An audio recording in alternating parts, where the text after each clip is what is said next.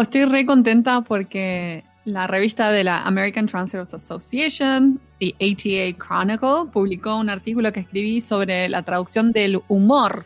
Me encanta. Y me la grata sorpresa que estaba en la tapa, en la tapa. Congrats. Mi, mi, Pero mi sí. artículo. Gracias. Saliste en la tapa. Le mandaste una foto a tu mamá, tipo, mamá, salí en la tapa Mamá, de la I am revista. famous. I am famous.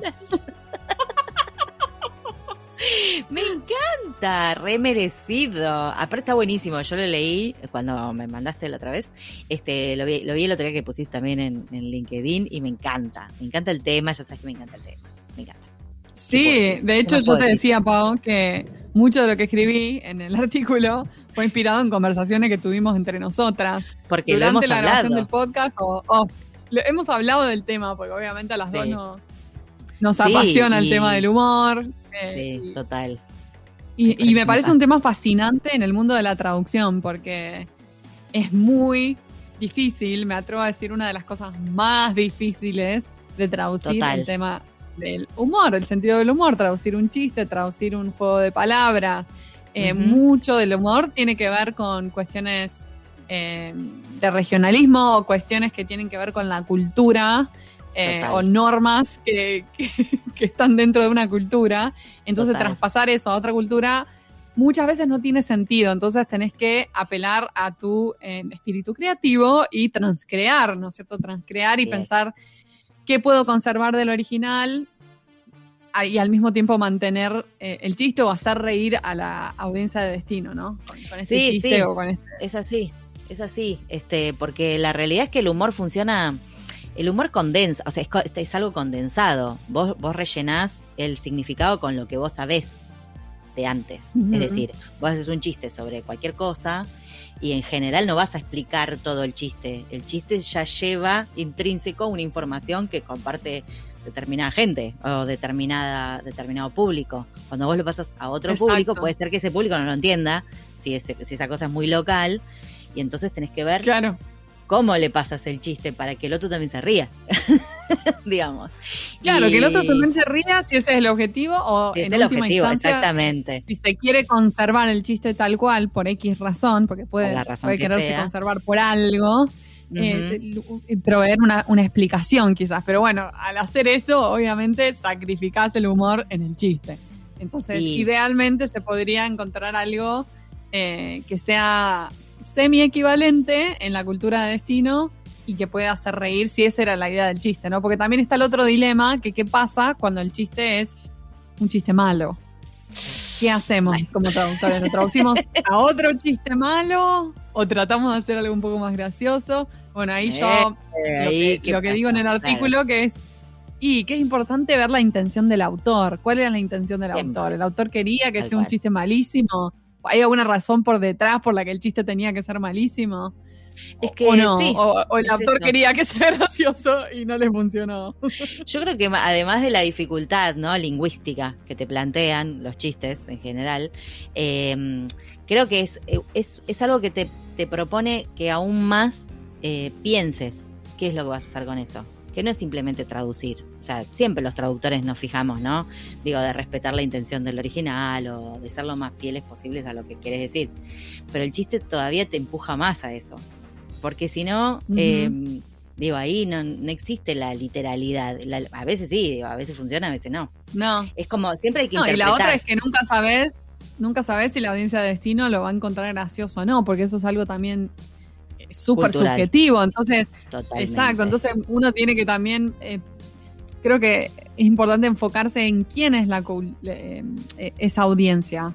Son niños, Sí. y, o sea, son, son adultos, son eh, de, tal y de tal país principalmente, como mientras más Claro. información tengas y sepas de la audiencia de destino, más te va a ayudar a poder adaptar algo que a esa audiencia le resulte gracioso.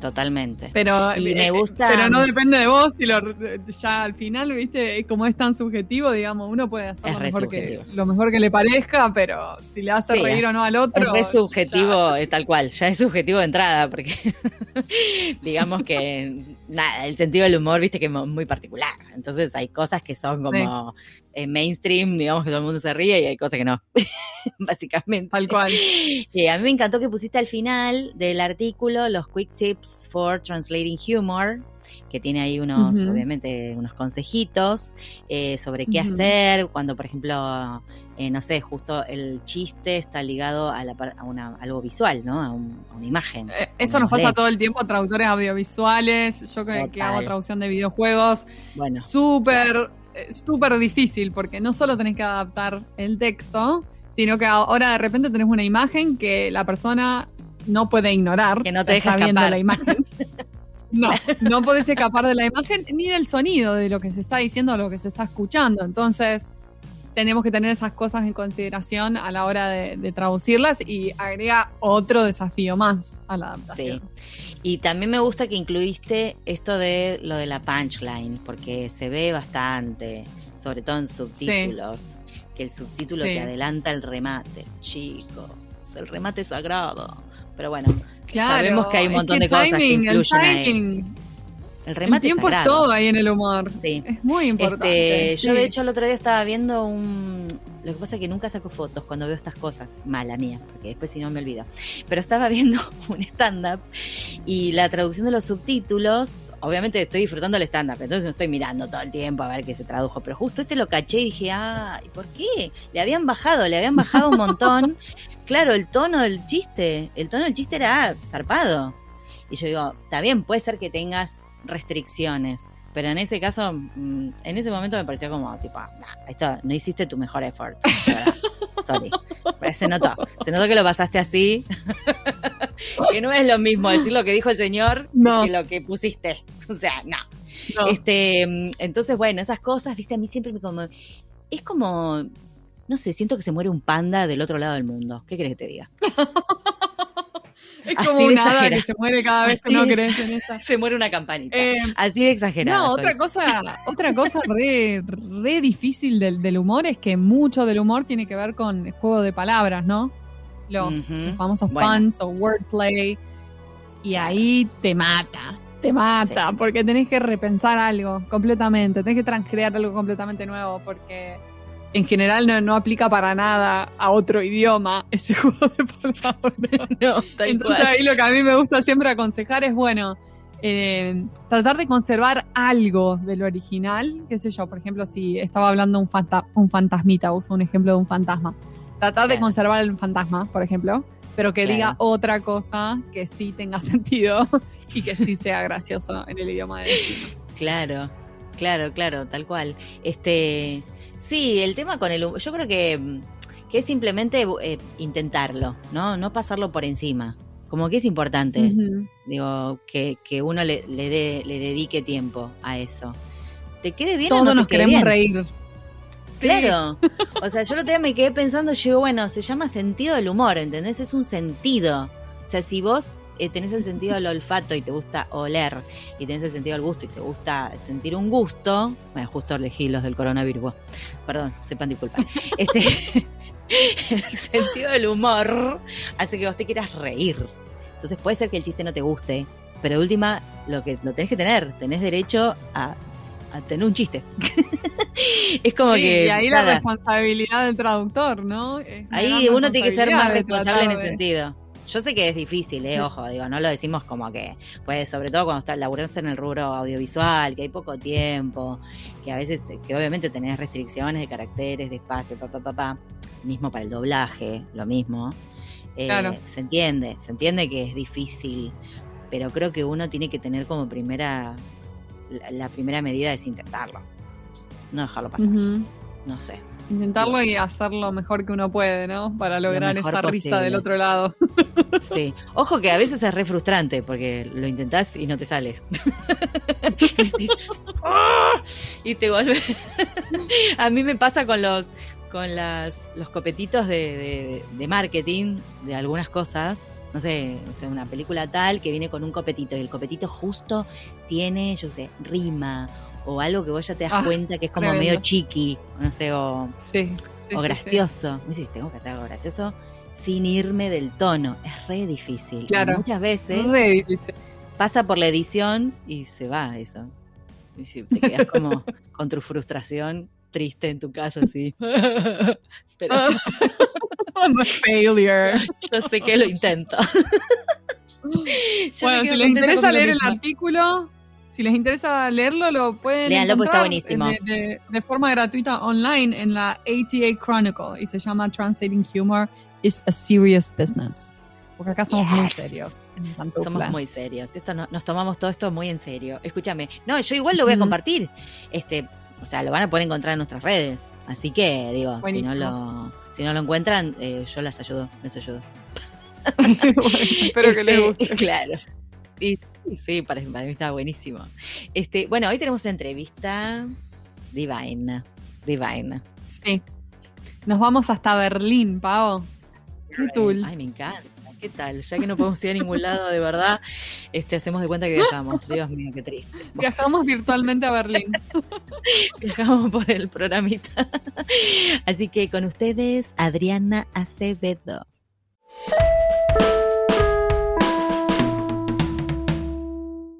Hoy tenemos el gusto de entrevistar a Adriana Acevedo. Ella es traductora y una apasionada de la industria tecnológica.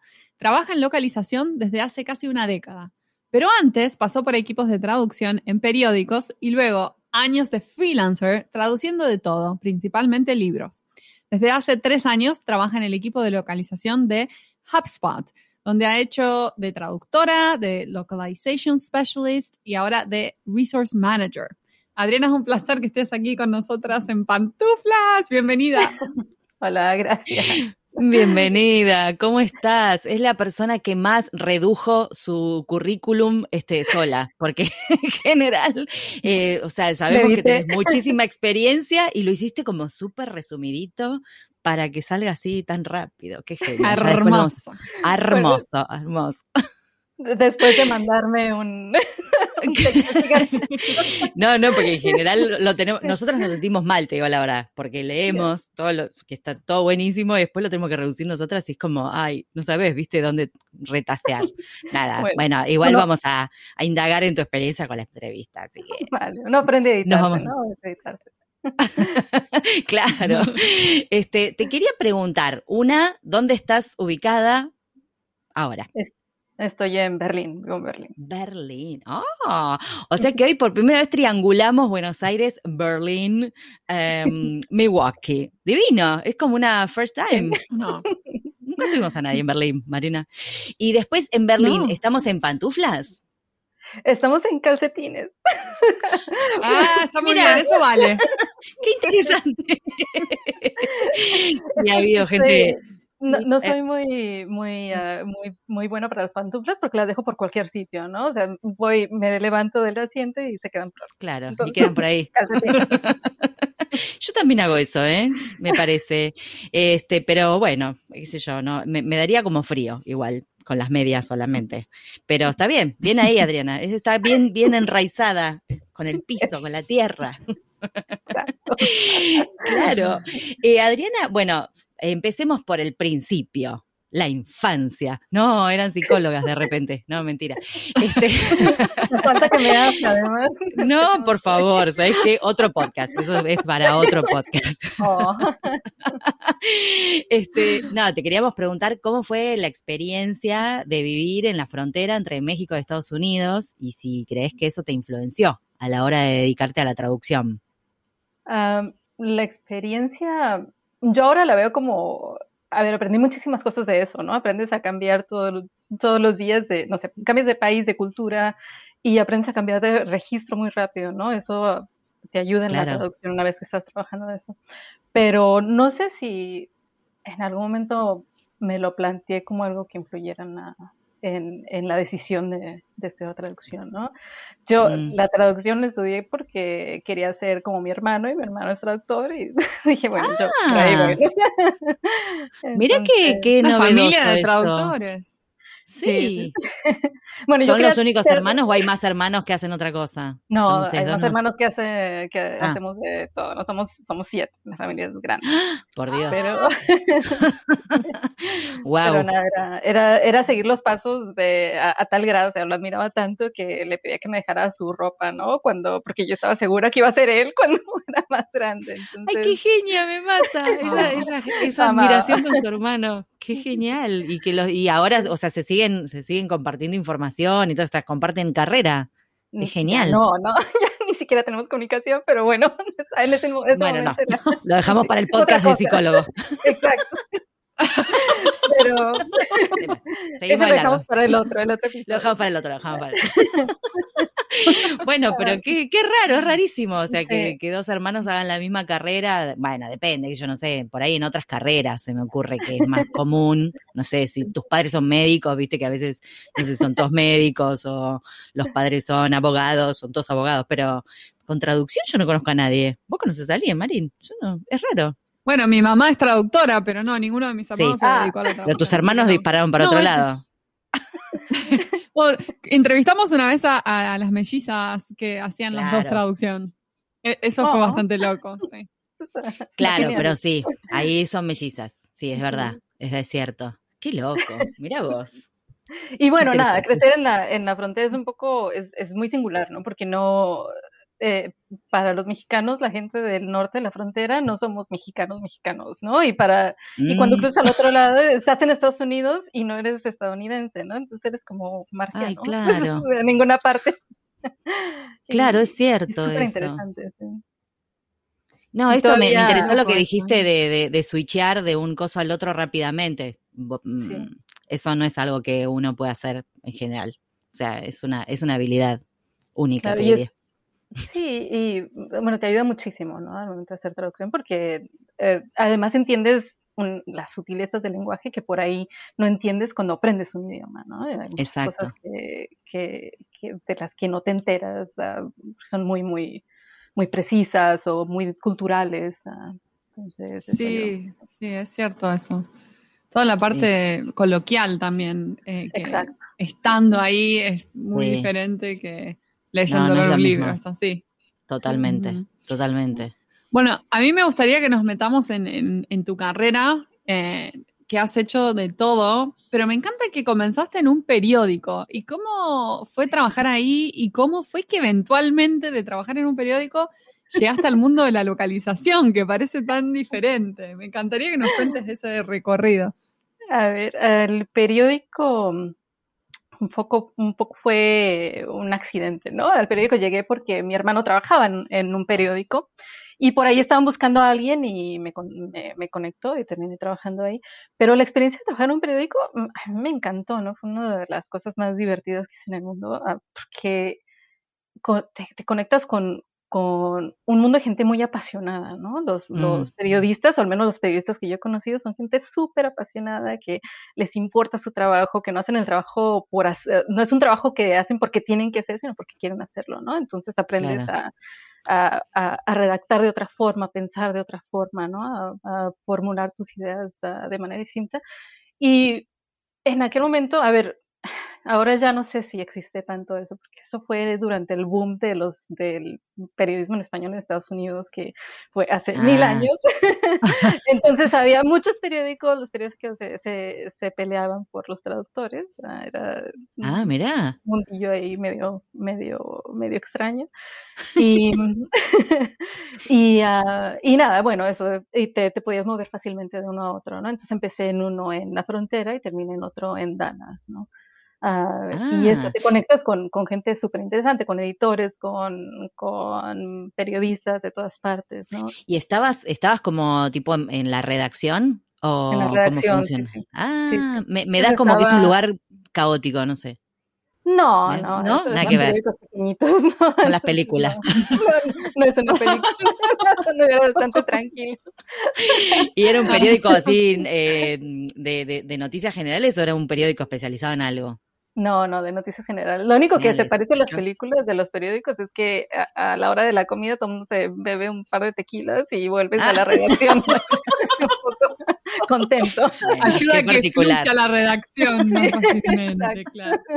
Bueno, no es, un no es un dato menor, te digo, porque no sucede eso en todos los trabajos.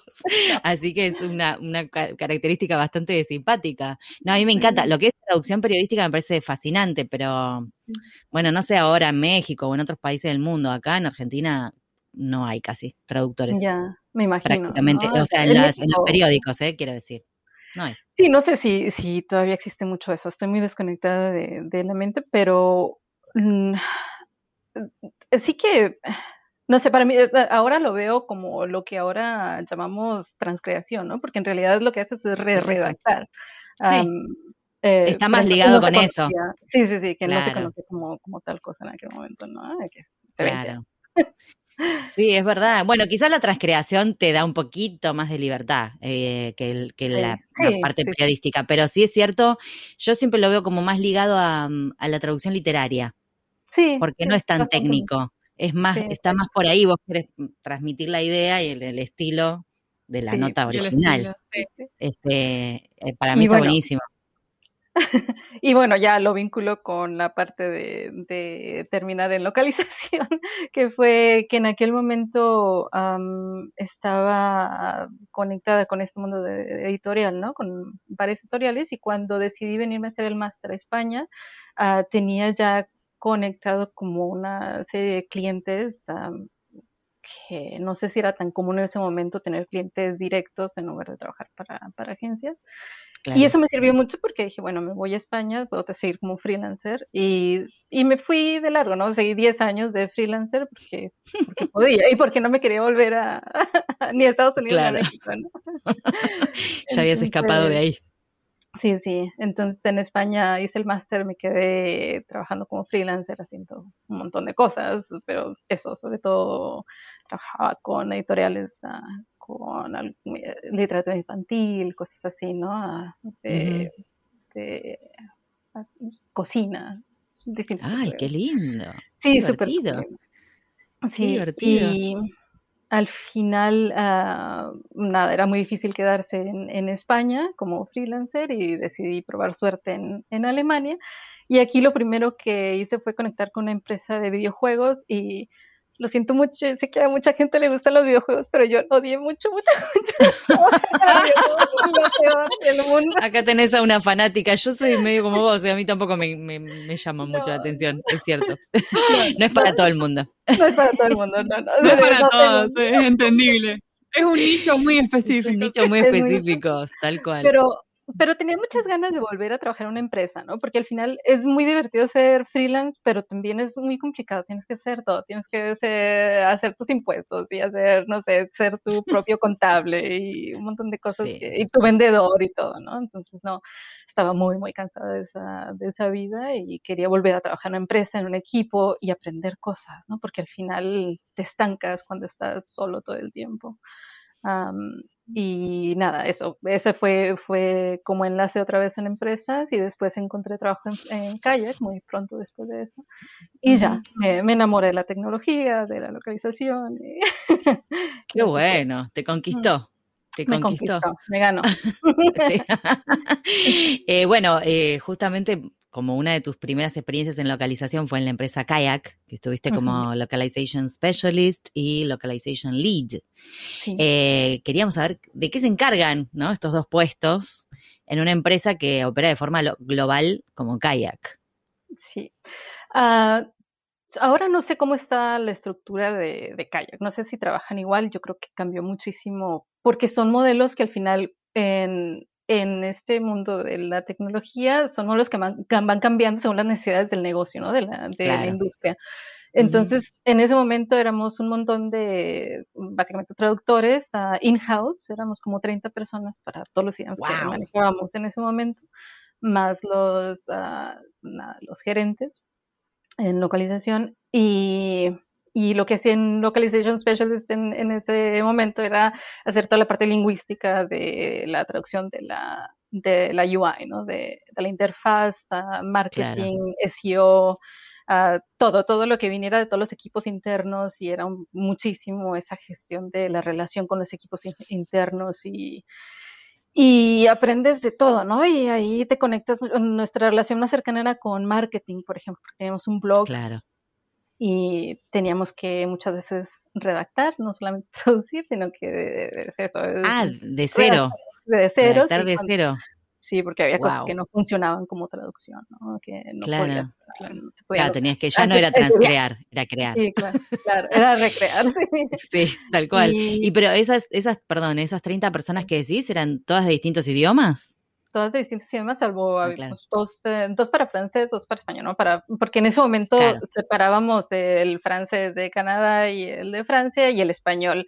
Bueno, cuando yo llegué era México, Argentina y España y después, mm, claro, cambió eso a español LATAM, que es que, la necesidad premiaba y español de España, ¿no? Entonces, estas cosas a mí me parecen muy, muy interesantes, ¿no? Como cómo tienes que, estar siempre dispuesto al cambio, ¿no? ¿no? puedes, cuando trabajas en, en, este tipo de empresas, no puedes ser una persona a la que no, la que no tolera el cambio o que, no sé, que, que necesita que las cosas funcionen de una manera, que si no es con la RAE no funciona nada, o sea, te mueres en una, empresa así. Sí, como, como nos dijo un invitado hace un par de episodios, eh, Arseño, lo vamos a citar Arseño, que en realidad es una frase de un amigo Arseño, si no te aclimatas, te aclimueres es muy buena. Es buenísima. Es buenísima. Y sí, te la, te la, prestamos. Arsenio se la, presta, se la prestó a todos cuando la dijo acá en, el, en su entrevista. Así que la vamos a seguir usando. Este, y es así. Y hoy en día yo creo que, no sé si hay alguna industria en la que uno pueda ser rígido. Creo que ninguna. ¿Por qué no? Estamos todos atravesados por el cambio. Y bueno, todos estamos aprendiendo también a vivir con el español internacional, que, por más que nos moleste, está ahí. Y es un poco universal también a veces se lo llama, español universal. Todo y eso que es, si vos viniendo, viniendo, de México estás mejor que los que estamos en Argentina, porque acá el argentino es como, o sea, una variedad como muy, muy, muy diferente. medio como que Sí. bueno, todos nos tenemos que aclimatar al español. Pero por lo menos en, en, Argentina uh, tenían, eh, no sé, yo me acuerdo que se veía mucho la tele española, ¿no? Las telenovelas y lo, el, chavo. yo iba a cualquier parte. Sí, la, sí, la tele de México, de Venezuela, sí, totalmente. Entonces al menos no, no estaba, no, no era algo como súper desconocido no, ahora hay más, ahora, ahora, hay más doblaje de novela turca, te quiero decir. No tanta. Sí. Ahora, ahora, ahora pega más la novela turca que viene con, con doblaje. No, pero yo crecí viendo las novelas mexicanas. O sea, Por eso, nosotros sí. Sí, Nosotros crecimos con. Yo miraba, yo miraba el canal de las estrellas a full. Me miraba toda la programación del canal de las estrellas. Todas. Todas, todas. Tuve una época que le di sin asco. y no sé. Ah, y, bueno, los doblajes casi siempre venían de México, ¿no? Eh, también en casi todas las Y en general, sí, ahora hay mucho doblaje hecho también acá en Argentina o en Perú y qué sé yo. Eh, creo que hay muchas novelas turcas que se doblan acá también. Oh, em, mm. Pero tiene que ver con lo que hay en la programación, digamos, los niños, muchos niños, eh, viste, cuando nosotros éramos chicas, en otra época, vos no tenías televisión todo el día. La tele para los chicos empezaba a las 12 del mediodía, o sea, veías un dibujito o lo que fuese a partir de esa hora. Ahora hay televisión 24 horas y los niños ven dibujitos 24 horas. On demand encima. Exacto, y YouTube y etcétera, etcétera. Y te hablan, muchos chiquitos hablan en neutro. Así, ¿eh? ¿En serio? Porque, sí, te hablan, te dicen términos que no son de acá, digamos, que no, que no es que lo escuchan en la casa. Sí, mis hijos juegan, en juegan en neutro también, sí. ¿En serio? Qué gracioso. es re gracioso porque... Ya, ya, cuando voy a México, la última vez que fui, mi sobrina me dijo, ¿por qué hablas tan raro? ¿No? Ya, claro. Claro, claro, este, y es re, es re notorio. Bueno, yo tengo dos sobrinos que están en España y claro, esos ya están hablando español de España, básicamente, porque no solamente en el colegio y con los nenes con los que se juntan, sino también por la tele. O sea, ven todo doblado en español de España. y el otro, el que está acá, habla neutro. O sea, tenemos como una variedad en toda la familia. me fui de tema, te pido. Nos fuimos, nos fuimos. Nos fuimos de tema, pero bueno, va dentro, yo, dentro Yo quiero preguntar algo. Quiero preguntar algo de que siempre nos interesa charlar, ¿no? Esto de que a veces hay como una brecha entre la academia y lo que necesita el sector de la traducción, así como habilidades eh, o conocimientos, si se quiere. Eh, me gustaría saber qué aprendiste de haber trabajado en una eh, empresa o en más de una empresa de localización de, tecnología que por mm. ahí no te enseñaron en, el ámbito académico en la universidad. Ah, yo tiendo, a pensar que, que, la verdadera escuela está en eso, ¿no? Cuando empiezas a trabajar, porque en especial esto de, de, ser flexible, de ser abierto, de no, de no ser rígido, es algo que nunca me lo planteé antes, ¿no? En la universidad no pensaba que iba a ser así, no, no me imaginé que iba a ser así. eso, adaptarte, adaptarte a lo que venga y, y, a, y, a sobrevivir, ¿no? Y aprender muchas cosas. Y lo, una cosa que, que me parece súper importante que me gustaría haber aprendido es que tienes que a conocer el negocio, ¿no? A, conocer los números, saber el porqué de las cosas y mm. porque con eso, eso te da muchísima capacidad de, de saber cuándo puedes, cuándo tienes que ceder como en el equipo de localización y cuando tienes, puedes apretar, ¿no? Cuando puedes pedir algo más o, o, o, negociar algo, ¿no? En cuanto a, porque al final somos muy de evangelizar, ¿no? Nos gusta mucho evangelizar que esto tendría que ser así, tendríamos que tener este, e, esta variante de, del español, pero tienes que saber por qué, ¿no? Tienes que saber por qué pedirlo y eso no te lo enseña nadie, lo tienes que aprender sobre la mano. No. Es verdad, sí, es cierto, es cierto. Em, y después, bueno, después de Kayak pasaste a HubSpot como Localization Specialist y hace poquito te ascendieron a Localization Resource Manager.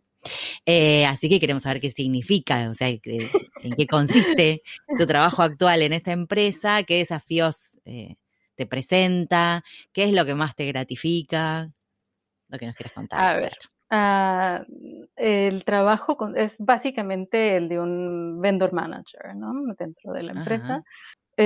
lo que yo estoy haciendo ahora es tratando de añadirle complejidad a nuestro a, los recursos externos que tenemos, ¿no? Los, a las agencias y los freelancers con los que trabajamos y tener una combinación de, de, las dos cosas y agencias pequeñas, medianas, grandes, cosa que nos pueda permitir a, crecer. Mm, claro, poder abarcar todo ese todo ese nivel de trabajo, ese flujo de trabajo. exacto. Y y, y, crecer rápido, ¿no? Sin, sin, sin sufrir tanto. Con... sin sufrir tanto, en lo posible. Dentro de lo posible. sin morir en el, en, el, en el, intento. O sea que, eh, pero vos entonces estás como, digamos, eh, liderando todo lo que son los recursos que trabajan para ustedes, ya sean personas o, o agencias. Exacto, sí. Ah, tenemos un, equipo interno de lingüistas y, gestores de proyectos, ¿no? Somos la mitad lingüistas, la mitad gestores de proyectos. Y para los, eh, solo para los idiomas como core languages que manejamos, que son poquitos, ah, pues es un equipo pequeñito, pero trabajamos, o sea, todo lo que llega de agencia de los proveedores, todo se revisa in-house, ¿no? Eh, todo lo que, ah, todo lo que se relaciona con, con marketing y sí que se hace una parte pequeñita de traducción, como, no sé, un 10% de la traducción se hace in-house, ¿no? Pero la mayoría es, de agencias y de, y de Y ya que estás en el rol de Resource Manager, Adriana, contanos qué, qué, es lo que busca, por ejemplo, HubSpot para trabajar directo con un traductor o una empresa, ¿qué es lo que les, les importa? Uh, Transcreación, gente que sea muy buena redactando, muy, muy, muy buena para mm. adaptar y, y, cambiar y adaptar, ¿no? Adaptar eh, a, claro.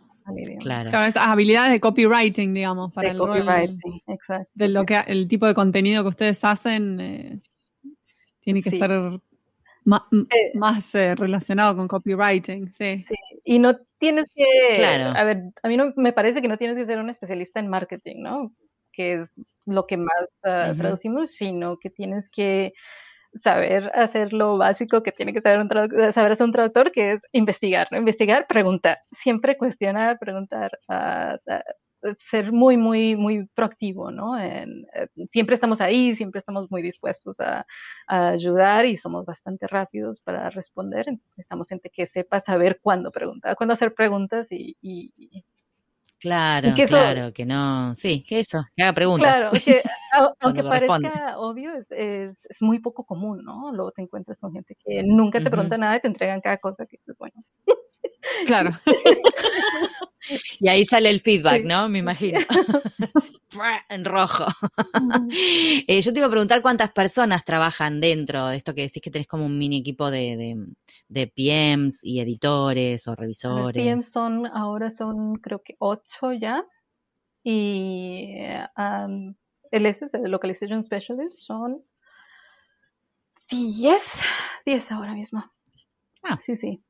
bueno, no es tan chiquito. Bueno, por ahí sí es chiquito para la, cantidad de volumen que tiene. El volumen que manejamos es, gigantesco, ¿no? Entonces, bueno, y hay una parte que no hacemos nosotros, que tocamos muy pocos. Eh, lo que queremos también es tener esa flexibilidad de, de hasta cuándo, hasta cuánto queremos tocar los textos que, que nos llegan, ¿no? De, de, los recursos externos, ¿no? Por ejemplo, la, la la interfaz, ah, lo que viene de traducción, lo tocamos poco, pero por ejemplo lo, de marketing, que es mm. mucho más relevante para el tipo de promoción que vamos a hacer, ahí sí que metemos edición ah, con todo, ¿no? Y claro. Sí. no, porque aparte en marketing siempre tiene que estar alineado con la estrategia de marketing, o sea que ahí es como... Y se tiene que... Siempre alguien tiene que meter la cuchara. y, no, y, no se puede leer como una traducción, al menos claro. que nunca se lea como una traducción, ¿no? Entonces, claro, lo más desafiante que estoy encontrando por ahora son dos cosas. Una es Japón, no entiendo nada de lo que están ah. diciendo, nada de, cómo relacionarme con las agencias japonesas. ¿no? Para empezar, el, eh, no, no, muchos, uh, no muchas agencias no se habla inglés bien, ¿no? Entonces, o por ejemplo, las, los códigos culturales no entiendo nada. Hay cosas que yo entiendo totalmente al revés, que luego me tienen que explicar el equipo de japonés que no era así. Ay, no, claro, no, no, tenés que hacer una especie de immersion en cultura este, para entender a ver qué pasó ahí. Wow sí, debe ser. Sí, eso es muy complicado porque no, nunca había trabajado con japonés y, y, Japón es un mercado difícil, difícil en todos los sentidos, en cuanto a conseguir gente que, que, haga traducciones de calidad o agencias que quieran, ¿no? Hay gente que luego te escribe y te dice, no, no me interesa en absoluto, ¿no? Pero nunca me pasa esto. Claro. y, uh, claro. Y la otra es, uh, no sé, darme cuenta que al final siempre va a haber alguien que, que te odia. siempre, como, como el trabajo tiene mucho que ver con apagar incendios, siempre va a haber alguien que, a, quien no le va a gustar que estés ahí, ¿no? Que estés ahí, eso, metiendo la cuchara y, y mediando. bueno, pero hoy, la verdad, ¿hay algún traductor que al que le den mucho tiempo para entregar una traducción? ¿Existe eso? No, no, o sea, todos trabajamos en general con un ritmo. Bueno, hay una presión de tiempo constante, sí. Siempre. Eso, esa, es constante. Esa fue mi experiencia como traductora y también en, eh, en in-house, ¿no? Pero nosotros somos unos plazos larguísimos, ¿no? Entonces, bueno, esperamos también una ah, respuesta. bueno, entonces. nosotros tenemos muchísima flexibilidad, sobre todo para textos de marketing, porque no es nada urgente. Para UI sí, ¿no? De necesitas, ah, necesitas que, que, la gente trabaje muy, muy rápido, pero en marketing no sé. Claro. Para un ebook. Ah, bueno, es una maravilla. Qué felicidad tener esa flexibilidad. ¿Por qué te van a odiar? Sí. sí. Yo no lo odiaría, lo amaría. Pero luego, bueno, este, claro, si este, tienes que dar un feedback, por ahí la gente no siempre se lo toma bien. bueno, sí, el tema del feedback es delicado. Es, espinoso siempre. sí. Sí, sí, sí. Sí, tanto para darlo como para recibirlo, ¿no? Como que requiere ciertas habilidades, eh, ambas para ambas cosas y no, no todo el que mundo. no todo el mundo las tiene y uno tiene que cultivar, ¿no? Y estoy en ese proceso de aprender a cultivar, el, eh, a dar buen feedback. claro. está, está bueno eso, sí, es verdad, es, es, una, es un, re, desafío, sobre todo porque obviamente no conoces a todo el mundo personalmente, uno no tiene la posibilidad de charlar un rato y que el feedback caiga, digamos, con, ¿no? Este, es como, hay algo de la inmediatez que a veces eh, va, qué sé yo, no sé, la complica.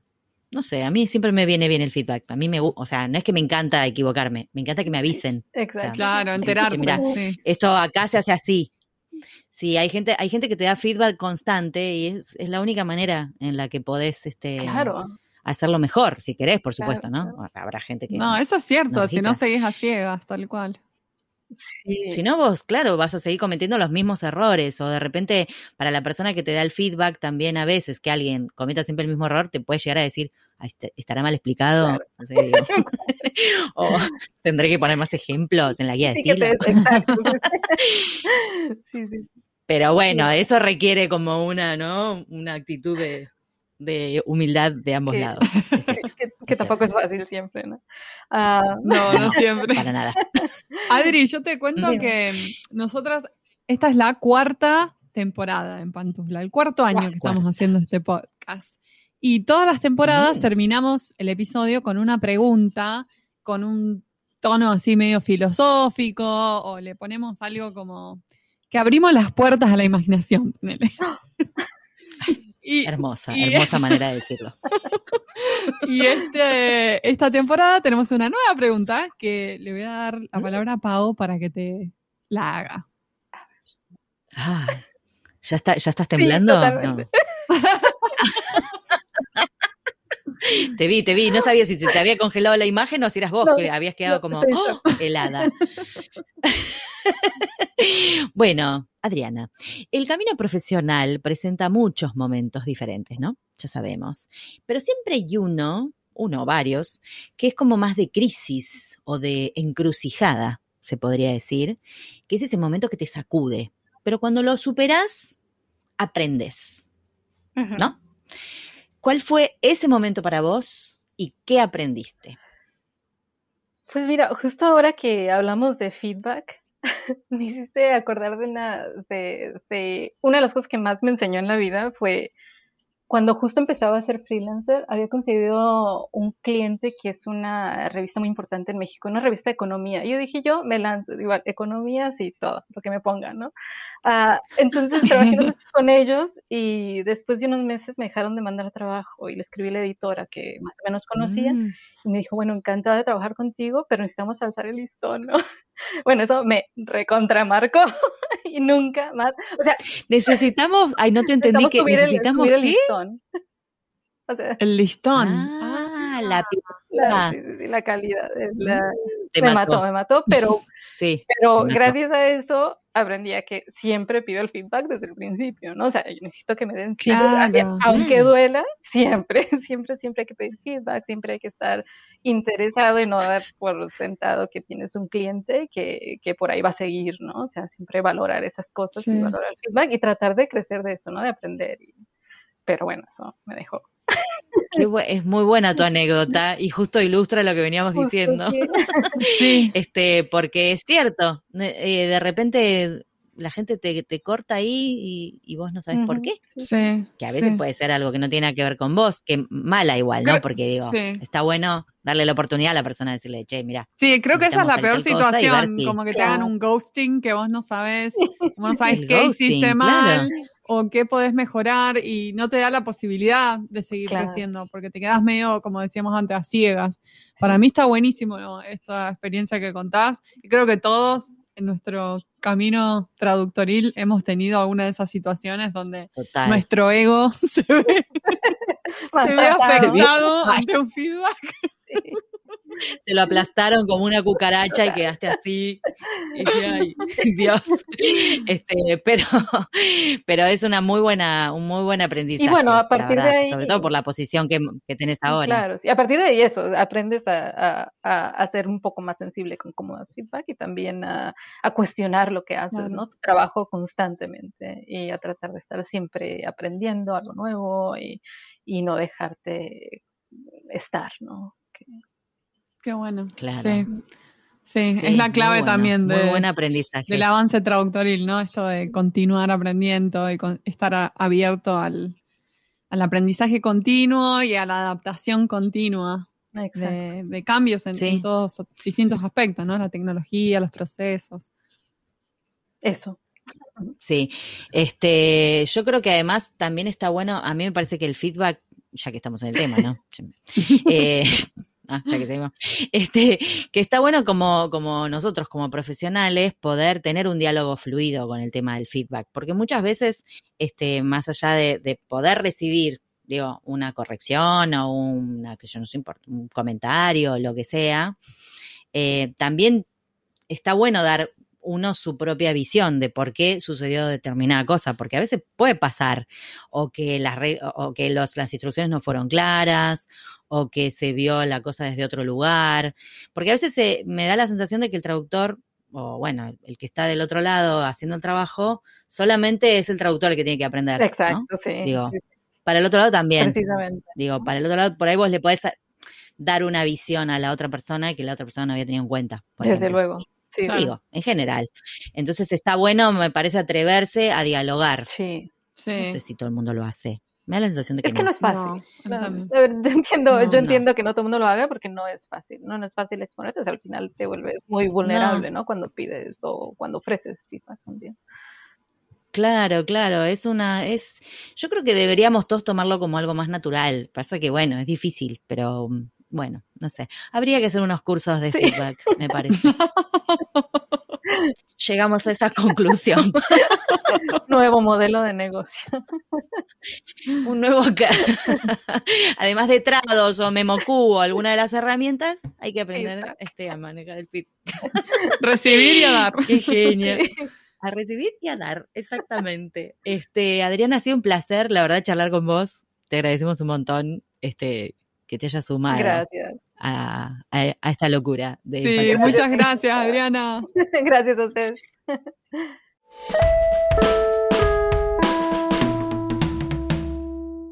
Y ahora con ustedes, el momento catártico del programa. Los invitamos a escuchar al traductor karaoke.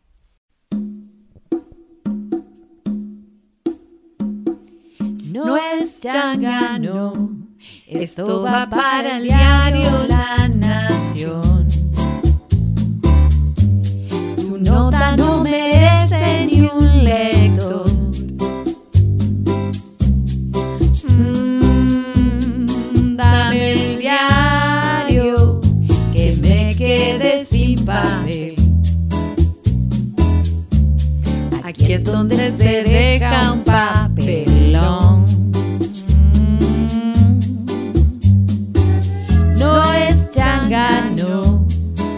lo repito a ver si lo aprendes. Que traducir no es una estupidez.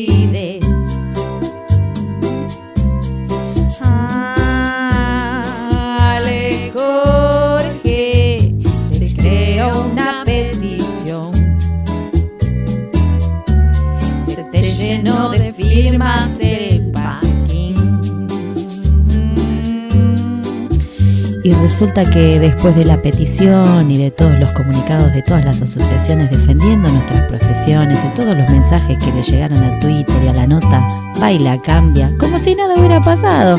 Y encima la cambia mal. Dale, loco, retráctate y listo, y corregí la cosa bien. La embaraste, cambiándole el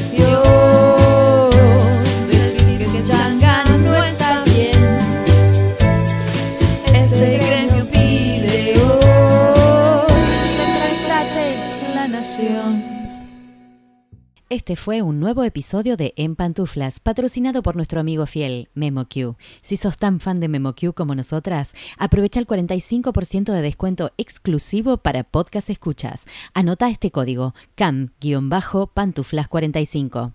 Podés encontrar todos los episodios del podcast en nuestra página en guiondelmediopantuflas.com y suscribirte para escucharlos apenas salen en iTunes, Spotify y Google Podcast.